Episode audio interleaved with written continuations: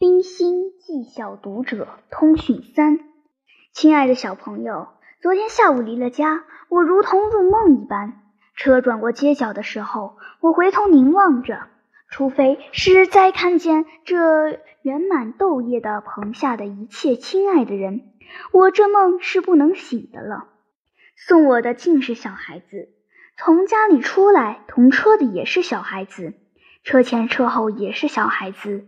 我深深觉得七册中的光荣，冰心和福得这些小孩子天真纯洁的爱，消受这甚深而不牵累的离情。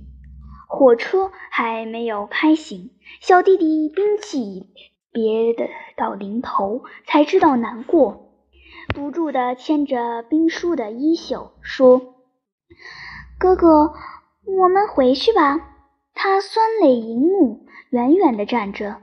我叫他过来，捧住了他的脸。我又无力地放下手来，他们便走了。我们之中没有一句话。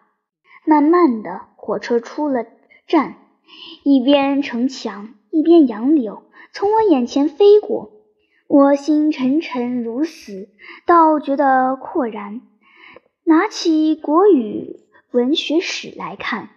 翻到青云乱溪一段，我忽然瞧见书页的空白处写着几个大字：“别忘了小小。”我心里忽然一酸，连忙抛了书，走到对面的椅子上坐下。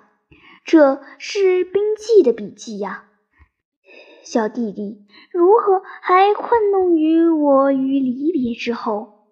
夜中只是睡不稳，几次坐起，开起窗来，只有模糊的半圆的月，望着深黑的无际的田野。车是风驰电掣的，轮声杂杂的，奔向着无限的前途。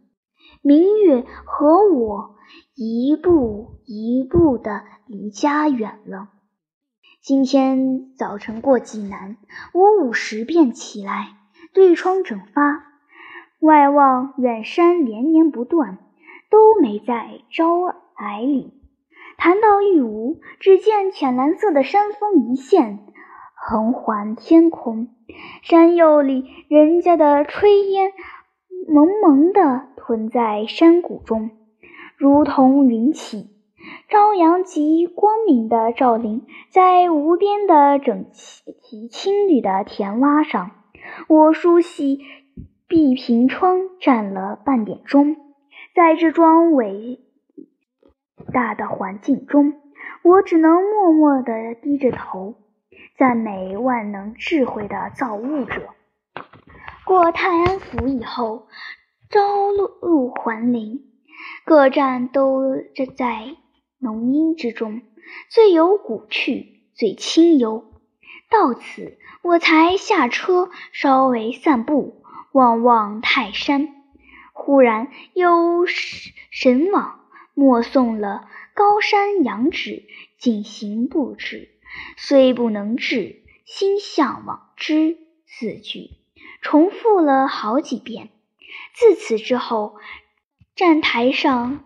石皮靴拖沓声，刀枪相拥声，又见黄衣的兵丁成队的来往巡逻。我忽然记忆起那麒麟结成的车驶，我知道快到炮堵港了。我愿见那一切持刀背剑来往如飞的人。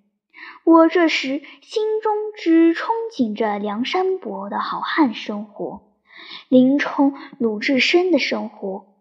我不羡慕什么是分金阁、薄皮亭，我羡慕那种激越豪放、大刀阔斧的胸襟。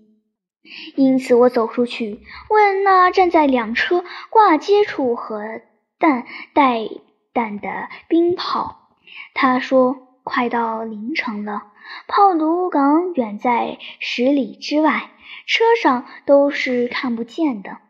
他和我说话，极温和，说的都是纯正的山东话。我如同远客听到乡音一般，起了无比的明悦。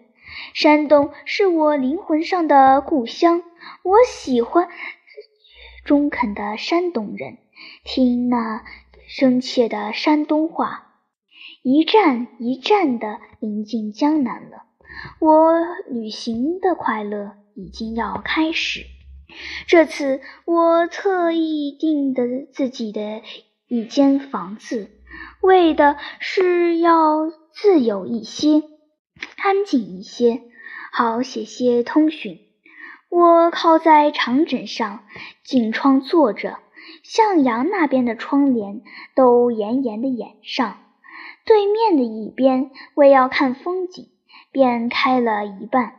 凉风徐来，这房里寂静幽阴已至，除了单调的轮声以外，与我家中的舒适无异。窗内虽然没有满架的书，而窗外却旋转着伟大的自然。笔在手中，句在心里。只要我不按铃，便没有人进来搅我。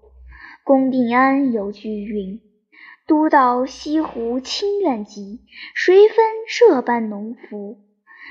今早有这样恬静喜悦的心情，是我所梦想不到的。书此不但自慰，并以慰弟弟们和纪念我的小朋友。冰心，一九二三年八月四日，金浦道中。